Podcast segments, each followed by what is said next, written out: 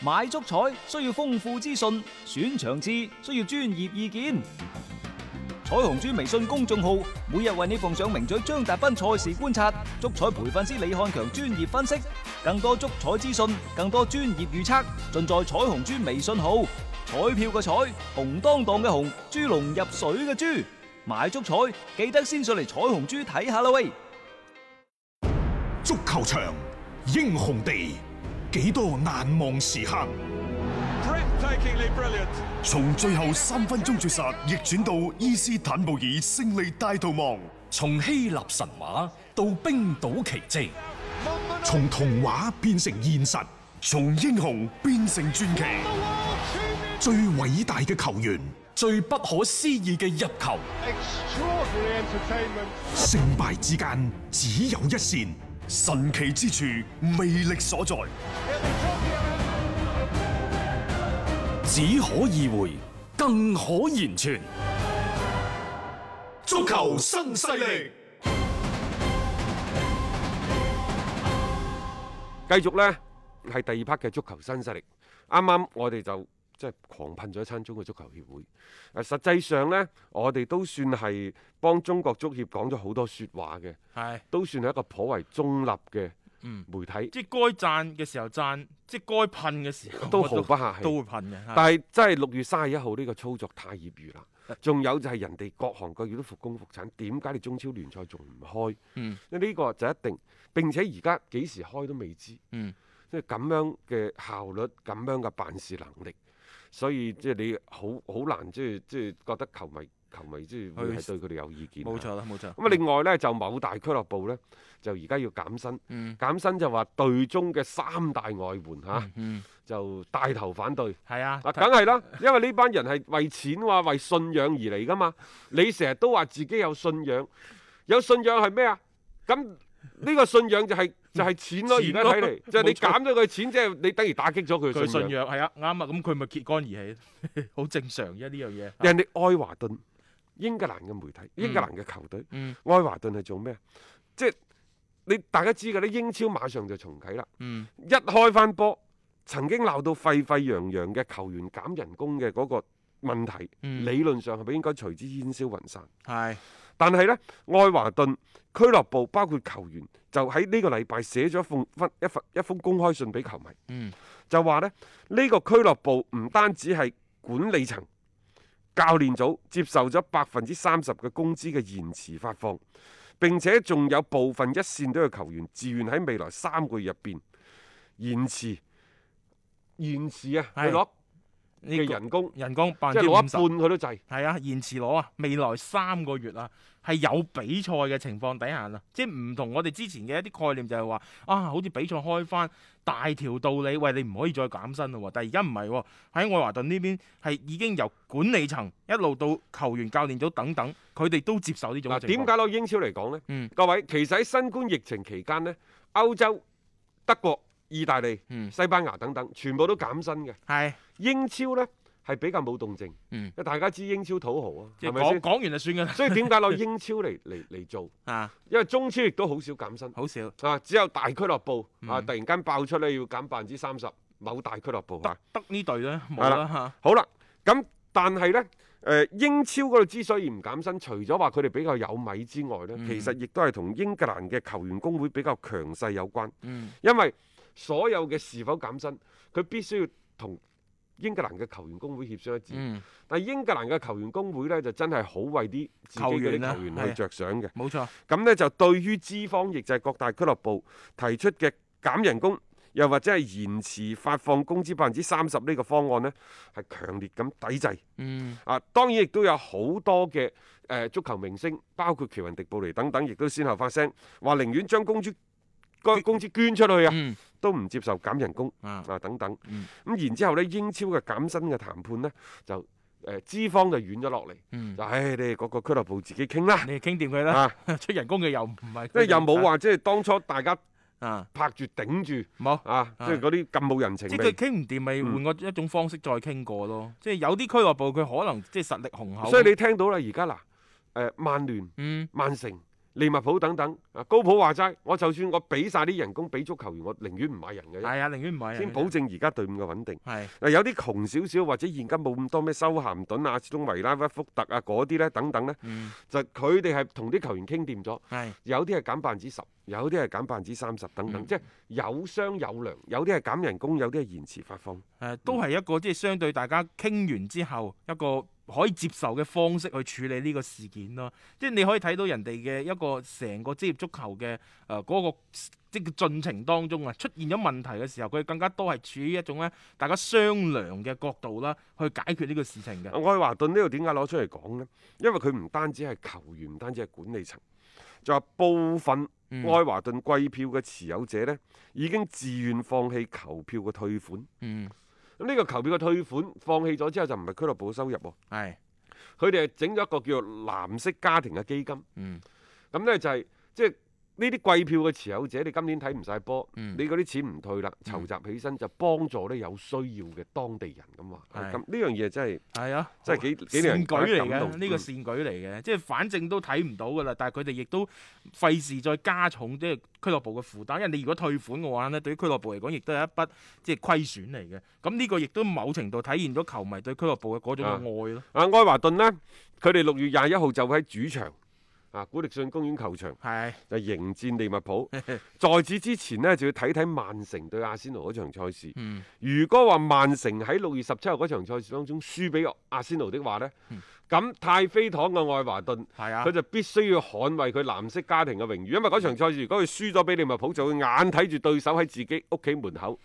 攞冠啊加冕係三哎啊十年嚟首個英超冠哇軍，呢種滋味真係唔好受。軍，腰心盡腰管係肺啊，準佢係空場作 戰。腰心腰肺啊，啊即係佢哋都唔想嘅。利物浦琴日嘅熱身賽六比零輕取布玻利璃杯般流流浪浪，係但係呢，啊誒、如果你睇到開心嘅前邊嗰幾個前鋒文尼啊等等，全部都有入波，嗯啊連呢一個南野拓實都有入波，但係呢，張伯倫又傷退咯，唉唉真係玻佢璃人呢位玻璃人似乎都幾難回復翻以前但嗰係種狀態而。家呢隊利物浦嘅士氣會係非常之高漲。係啊，咁啊，即係反正一門子心思就係衝嗰兩場波， 贏咗之後，其實就已經加冕成功㗎啦。目標其實係係好近嘅啫，即係對於佢哋嚟講，而家亦都可以復賽啦。你從之前嗰幾個月裏邊，你都唔知幾時能夠回歸，到而家可以積極咁準備，你可想而知嗰種嘅態度同埋士氣係幾咁之高漲啊！誒、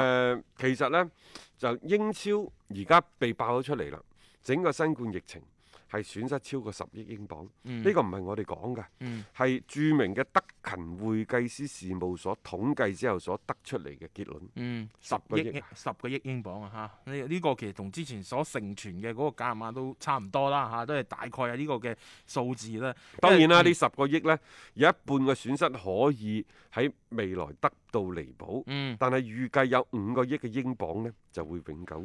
係啊損損失失嘅即係話我哋話開賽同唔開賽嘅區別咯。即係你開賽咪蝕少啲咯。嗱，就係頭先所講嘅，有一部分可以彌補到，但係如果你比賽係唔開翻嘅，咁你呢十個億就實打實，肯定係冇咗嘅。即係呢個而家你統計得出嚟，你再一次可以睇到點解即係歐洲嗰邊佢哋對於呢一個復工復產聯賽嘅重啟係咁積極咁推動呢，亦都有咁樣嘅原因嚟嘅。因為大拿拿呢，成十個億嘅英鎊嘅一個虧損嚟。因為英超呢，如果一切正常的話呢，佢誒、呃今年有望呢係達超過五十五個億。誒、嗯，呃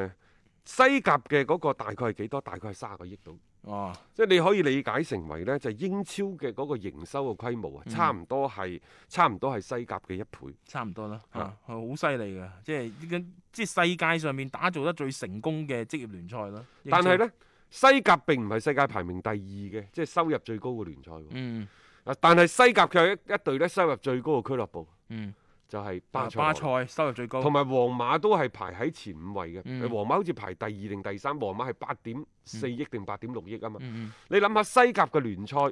喺全個歐洲嘅整體收入當中，只係排第三，嗯，因為佢已經俾德甲超過咗啦。係啊，但係嗰兩間俱樂部佢係排第一定係第二、第三俱樂部 係，你可以睇到呢兩個俱樂部對於其他俱樂部嘅資源掠奪得幾 緊要。係啊，直情 係蠶食添。係啊，德甲呢已經係成為咗歐洲第二大收入嘅聯賽，嗯，佢大概比呢一個嘅。嗯誒誒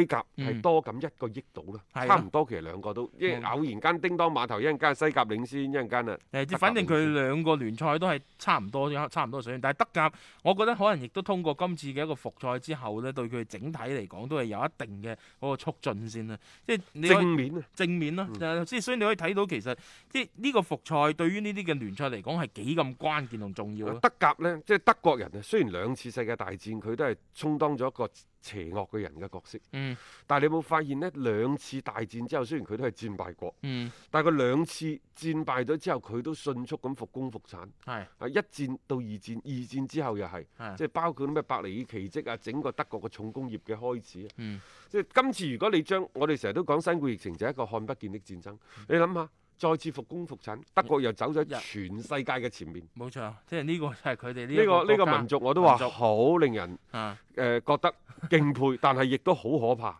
你呢確實個係如果呢個人係你個對手，你真係好可怕。睇下用喺邊個方面咯。我就係話， 啊即係呢嗰種嘅即係成個國家嘅嗰個效率啊，啊佢哋嘅對呢個事情事情嘅專注啊等等啊，都真係犀利嚇。仲有呢，就英格蘭呢，即係雖然我哋話佢喋喋不休，但係誒佢哋對於一啲細節嘅細溝，嗯尤其呢就係、做一啲嘅計劃嘅嚴謹同埋細緻呢，嗯即係即係人哋係好嘅，嗯你係真係要係要要去去讚嘅要係學習添啊冇。錯係冇錯係咪冇錯，你諗下，即係其他國家嗰啲聯賽，可能即係做幾多次嘅新冠病毒嘅檢測，做三兩次就開波啦，即係人求哋其做就夠算六啦次。唉，即係佢好多嘢咧，一係傾唔掂，傾掂咗嘅時候咧，做起上嚟咧好細緻。我冇對比過就係德甲嘅嗰個防疫嘅指南，同埋嗯英格蘭即係英超嘅防疫指南。嚇但係我諗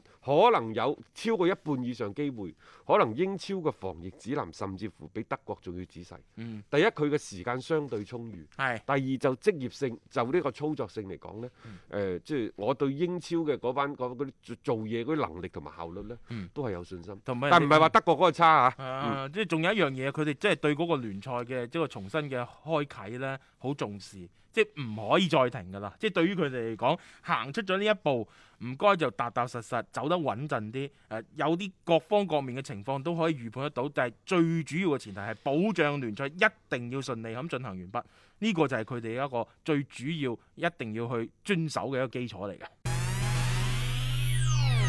有擔當，有顏值，足球新勢力。接住呢，我哋睇下有關車路士嘅消息。嗯，話上個禮拜呢，其實車路士已經激活咗迪姆華拿合同當中嘅違約金條款㗎啦。嗯，球員本人呢，同車路士亦都簽訂咗協議。喂，但係呢，點解一直冇對外公佈啊？其一就係、因為嗰個所謂激活嘅協議呢，要七月十五號之後先到期。嗯，即係喺嗰陣時公佈為好，咁亦係都係叫做尊重翻呢對上嘅東家阿比萊比錫。啱嘅，嗯，其次呢，就係、因為喺疫情期間，誒、英格蘭同埋德國兩地都遵循咗嚴格嘅出入境嘅政策，所以即係喂，我冇理由聽你迪姆華拿講你嘅身體檢查係點嘅，官方嘅體檢一定係車路士嘅軍醫自己去做嘅，嗯係你絕對唔可能委託第三方去冇錯，你 嗰個體檢未做，得，嗯所以一日體檢未未搞掂，你點官宣呢？係啊，即係例好似當年費基爾嗰啲啊，利物浦啊都打咗轉頭，就因為體檢唔過關咁，所以呢啲其實係要好慎重嘅。成日話一個嘅交易咧，最終你能唔能夠達成咧？仲有一點大，嗯就係、車路士能否攞到下個賽季歐戰嘅資格？嗯，尚需等待，因為迪姆華拿佢係要走，要離開阿比萊比錫，但係佢更加願意加入到一隊、嗯下個賽季有歐冠資格嘅球隊當中。咁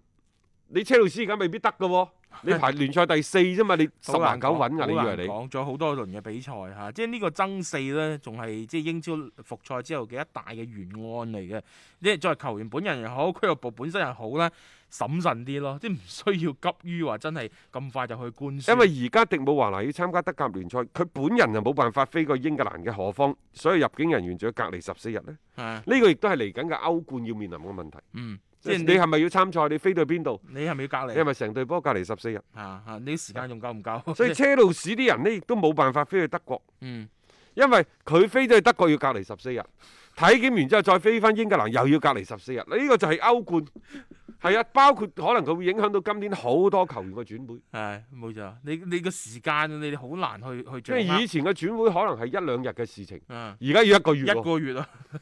一好似一下去啊翻，又或者半個月 啦。去翻幾廿年前，即係 你體檢完之後冇問題，你可以公佈半個月啦，係啊係啊，都咁長啦。個效率就就低咗好多。啊，你冇理嗯啊！而家睇嚟呢，嚟緊呢個賽季呢，車路士係咪大展拳腳呢？嗯阿巴莫治最近啲生意咁好咩？又買名畫吶 喊，而家又買個迪姆華拿。喂，迪姆華拿六千萬嗰幅名畫話買買咗一億兩千萬。咪咯，仲啊不不如一幅畫嘛。而家就話呢，除咗迪姆華拿之外，就又夾啱咗利華古信嘅夏維斯。哇，真係不得了啊！如果咁樣啊，嗯佢之前又搞掂咗阿積士嘅四爺治喎，大家記唔啊記嗰得個啊嗰？個會過嚟㗎啦，早係啊就已經官宣咗㗎。係啊係啊，咁亦就話，如果有呢三個人過到嚟，哇！呢個車路士好似〜係啊就將即係冇話其他啦，起碼係將嗯前十位嘅歐洲嘅最炙手可熱嘅年輕嘅才俊前十位嚇，係。佢收咗三個。啊！全部都中前場喎， 呢個後防嗰度點算先？ 即係呢個，我覺得車路士你都要去諗。但係點都好啦，你可以睇到佢哋嘅嗰個雄心，啊佢哋真係希望話，即係一下子喺個下窗當中啦，去引援啦，然後將成隊波係即係鞏固咗上去。誒話時話喎，夏維斯係琴日生日嘅啊，係啊，喎琴嚇，日廿一歲生日，嗯，即係正式滿廿一歲㗎啦。嗯而家睇嚟呢，你話古信好難再留翻低佢。係難啊啦，係啦誒，你話古信藥廠嚇，嗯就話對呢個人嘅報價呢係一個億，嗯，但係聽講呢，只要有球隊去到八千萬歐元，佢哋都打算放人㗎啦。放㗎啦，佢都知道留唔住呢個球員嘅，而且你話古信同多蒙特嗰啲，我覺得差唔多，佢都知道自己嘅嗰個定位，有一定時間我培養咗一個球員，然後我賣翻出去，我又可以再挖潛翻其他嘅妖人啊！㗎呢嘛隊車路士真係你唔好理佢，反正沉寂咗差唔多兩年啊！嗯，啊，兩個轉會市場，兩個一方面轉會係市唔場買得啦，係啊，另外呢，就即係突然間包莫治係突然間對足球興趣好似翻嗯咗嚟。其實佢最近呢五六年啊，對足球嘅興趣呢係每況愈下，即尤係淡其咗好係多嚇，佢被即係英格蘭當地政府啊嗯，拒絕入境之後呢，嗯因為佢都唔知幾耐冇翻過斯坦福橋佢自己嘅專用包廂嗰度睇波㗎啦。係啊。誒即係喺突然間咁樣喺呢一個下窗啊開始嘅時候咧，哇！即係大手筆咁樣引援佢今喎年呢，就即係大家仲記唔記得疫情之前咪簽咗四爺字嘅？係啊，然之後呢，嗰四爺字係三千七百萬，嗯今次係六千萬歐元，大概係五千四百萬英鎊。嗯如果再買埋夏維斯過到嚟，啊誒、算你八千萬啦，嗯嗯八千萬都七千幾萬英鎊啦吧？哇係嗯，咁啊，即係 真使係得一喎使一億幾啊， 接近兩億㗎啦，如果咁樣樣嚇、啊即係你可以睇到誒、呃阿波莫維奇真係有錢嘅，即係呢樣嘢我哋唔唔否認，而且佢對車路士嘅投入咧，雖然佢嘅熱情係冷卻咗啲，但係佢近年嚟佢亦都唔至於話收得好緊要，但係大家有冇發現啊？其實呢，就隔上個賽季開始，林伯包括施治，林伯呢就做主教練，係其實施治係技術總監嚟嘅。嗯，佢翻咗嚟㗎，啊即係好多施治係南軍傳奇，喂，嗯。當初人哋啊去阿仙奴啊都行錯嗰個更衣室 啦。即係佢真係真真愛愛啊車路士嘅，冇錯，即係所以即係佢嗰個策略咧，即係上個賽季嘅時候咧，將一啲嘅老臣子咧係召回到管理層當中咧，就希望即係可能呢一班人咧都叫曾經見證過車路士崛起嘅 輝煌啊嘛，咁可能會起到一種嘅全幫帶嘅作用嗯啊啦唔嚇。知係咪即係誒佢阿阿巴莫治嗰個親信嗰個靚女董事啊，係咩咩咩格拉洛夫斯卡娅係啊，即係誒佢可能同獅子同林伯即係即係大家有溝通，嗯然之後阿巴莫治亦都係接受咗團隊嘅建議，再次去去審錢。嗯，唔出奇嘅，即係而且呢班人以前喺阿邦維治入主車路士嘅時候，佢哋都係一啲嘅攻股之神啦，即係當年嘅佢哋嘅關係係唔錯嘅，咁可能相對嚟講即係有偈傾咯，誒喺過去兩個賽季呢，其實車路士走咗走咗夏薩特，嗯夏薩特可以話係近五六年呢車路士一個標誌性嘅人物。嗯。所以佢走咗，大家就覺得喂，車路士會唔會自此就走下坡啊？等等。嗯我諗白翻嚟，大家仲掀起個青春風暴，但係越打呢， 即係譚美阿巴謙嗰啲越嚟越邊緣化，係阿柏度啊，嗯係啊，韋利維安嗰班啊，又基搶奧班特啊，奪 權。係喺話時話呢兩位老將啊，嗯，佢哋都有個情況。六月三號到期呢個月嘅月底到期，啊，話佢哋呢，就而家訓練都唔係唔積極嚇。嗯嗯，但係喺訓練場上自我保護嘅意識好強，即係保護自己唔好受傷。係佢擔心咁樣呢，萬一有啲咩傷病，好似張伯倫咁樣影響佢哋揾下家。啊，即影係響到佢哋期揾啦人嘛，嗯到期啦嘛，而家似乎佢哋對可能短簽翻，即係繼續去效力唔係佢唔係好咁想唔係好想咯嚇。嗯咁呢個就要諗啦，即係諗白嗰邊啦。咁可以嘅，你咪將佢哋都邊緣化咯，你咪用翻其他嘅一啲嘅球員咯。你睇下點樣樣去處理嘅啫。因為球員如果有個咁嘅諗法咧，你再去用佢咧，就係、你主教練嗰邊你自己冇諗清楚不啦。過你冇話喎，即係講翻阿邦貝治，佢用翻林伯特啊，用翻獅子啊等等，嗯甚至乎到巴都約有玉士話翻嚟。嗯呢班人呢，就喺南軍一期嗰陣時，係啊，即係阿邦貝治，大家仲記唔記得嗰陣時佢最中意做嘅一樣嘢係咩啊？就係、每贏一一場波開咁 party 佢係嘛開 party，開自喺遊自己遊艇嗰度。係。話林伯嗰啲唔需要報告啊，自出自入嘅。林伯啊，即係即係嗯係杜係巴杜嗰巴嗰班，啲真係好即係可能呢啲先至係佢認為自己嘅的係。係係自己有，即係所以無論你以後摩連奴翻嚟，因為有過一次背叛，第二次翻嚟嗰陣嗯時，你覺得以阿邦貝治呢啲一次不忠、百次不容嗰啲性格，嗯佢會相信你摩連奴咩？嗯啊冇，其他嗰啲安察洛提全部都係打工嘅，係啊，包括呢就賓尼迪斯等等。打工嘅。之後呢啲先至係自己有，嗯無論而家體育總監嗯又係我嘅人，主教練又係我嘅人，係啊，啊，然之後執行董事嗰個又係我嘅人。冇錯。啊等等啊，到班外圍搖旗吶喊嘅又係我嘅 人，即係佢彷彿呢就覺覺得自己喺足球呢個版圖度，當我都係用翻我自己嗯信得過嘅人，咁我怕咩將更加多嘅資源拱去足球呢一個冇錯板板塊即係呢佢嘅度？陣營已經係重新確立啊翻呢個係內部嘅情況，嗯從外部嘅環境嚟睇，喂，而家大家都用翻呢一個嘅自己嗯所謂嘅誒退役嘅球員啦嚇，蘇斯克查又好。係啊，啊林伯啊，啊，諗伯，法又好等等，嗯似乎都係向呢個方面去走噶啦。嗯，包括阿力達、斯斯丹啦，阿阿仙奴嗰度啊，係咯係啊咯然之後就斯丹啦等等，都係咁樣去做法。冇錯啊，即係好似慢慢慢慢，當然即係亦都呢批人佢自己爭氣啦，做咗教練亦都 OK 咁樣，嗯亦都係得到一個球會方面嘅賞識啦，好似就成為咗一族一股嘅潮流啊，好多個球會都係咁樣樣去用翻，你包括而家嘅呢個車路士啊，咪最關鍵呢，就係你兩個賽季冇咩轉轉人入嚟，係，淨係用啲出租車球員。嗯，啊，雖然你話可能佢哋即係打到咁上下。好似去到一個瓶頸，但係畢竟呢，奧道爾、譚美亞、巴謙、普列石、美神莫特等等，佢真係交到一定嘅功課。係啊。亦就話對於年輕球員嘅使用呢，諗白冇話好優秀，嗯起碼仲係良好嘅吧。啊，所以呢，就即係關鍵係睇到自己有信得過，冇錯，所以即係作為老 細幫維治，再抌更加多嘅啊資源入嚟，亦都不足為誒、所以前兩日有啲所謂嘅流言蜚語話會要揾人翻嚟頂替阿林伯啊，我覺得呢啲吹水啊㗎啦。尤其呢，就係而家嘅新冠疫情嘅背景之下，嗯即係咁樣又。如果真係諗埋夏維斯嘅話，佢今年嘅支出啊億幾兩億，接近兩億，呢個係好大手筆。但係嗯呢個可能同投資角度係啱嘅喎。我啊哈哋之前已經講咗㗎啦。係就係、即係而家可能係一個逢低吸納嘅好時機，冇錯。即係就睇下你哋嘅管理層或者你個老細你肯唔肯有啊？冇咁嘅眼光，嗯，同埋有冇咁樣嘅決心去做一件呢啲事。如果阿巴莫治真係買咗迪姆華拿，真係買埋夏維斯呢，我又嗯覺得呢一個係一個即係做生意佢係好有冒險精神嘅人。冇錯啊。你諗下幾廿億 身家、幾百億身家嘅大老細嗯，到今時今日仍然有一個即係咁靈敏嘅市場觸覺。嗯，咁即係逢低吸納嘅嗯雄心冇錯啊。啊！真係呢個人，佢成個視野啊，好清晰即係啊。佢永遠都喺第一線嗰度嗯搏殺，啊，犀利犀嗯利。兩個億咗緊，如果你吸納幾位咁樣樣，即係當打嘅扎起嘅球員，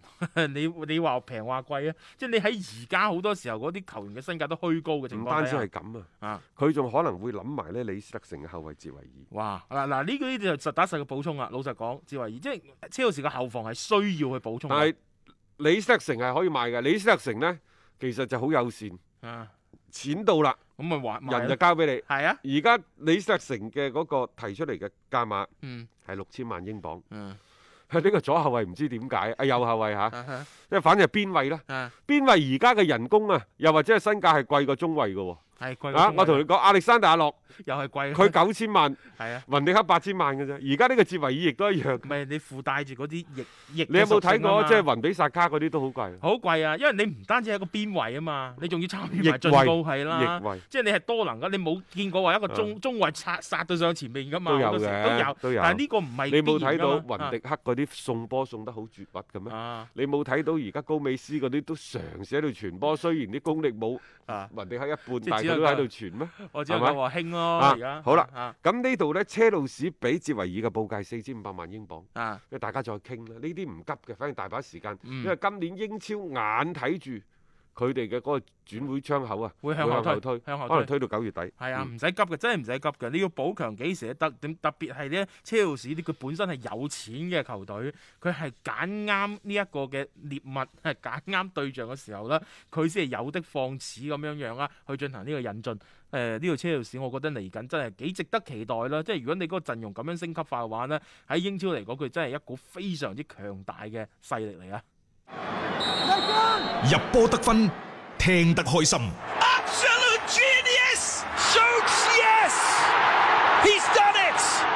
足球新勢力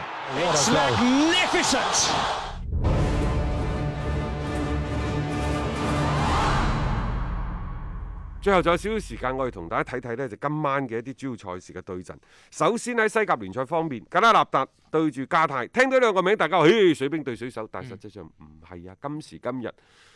加泰係有機會衝擊呢一個歐冠資格球隊。嗯，加拉納達其實聯賽排喺第九位，上半區啊，各位。係啊，啊，所以其實呢場賽事就呢一個名氣嚟講唔高，但係水準一啲都唔低㗎。嗯 OK，咁啊，另外呢，就賀芬咸係對住呢一個阿比萊比錫啦，意大利杯嗰度就會有祖雲達斯就對住 AC 米蘭，然之後聽日嘅凌晨四點仲有一場華倫西亞對住列雲特。誒、琴日西維爾嗰場幾比啊幾二啊？比零啊，西維爾啊嚇，咁啊奧金波斯嘅一個建功啦嚇，繼續佢嘅一個出色發揮，嗯而且咧好似翻到嚟，包括德甲又係咁啊，第一輪嘅嗰啲打比咧，嗯主隊都幾精神㗎，啊哈啊！但係可能啲其他嗰啲賽事客隊贏晒，大哈家唔知睇㗎住嚇啦。哈， 其實今晚比較受關注嘅呢係意大利杯，嗯意甲嘅聯賽呢就會喺六月二十號先開始，嗯，但係意大利杯係先開嘅。冇錯，今晚呢一場都係重量級嘅對碰㗎啦嚇，啊嗯祖雲對 AC 喎。係啊啊，，因為祖雲呢班波其實喺新冠疫情期間佢係有人感染嘅喎。有人感染㗎，你話 A.C. 今晚去打波，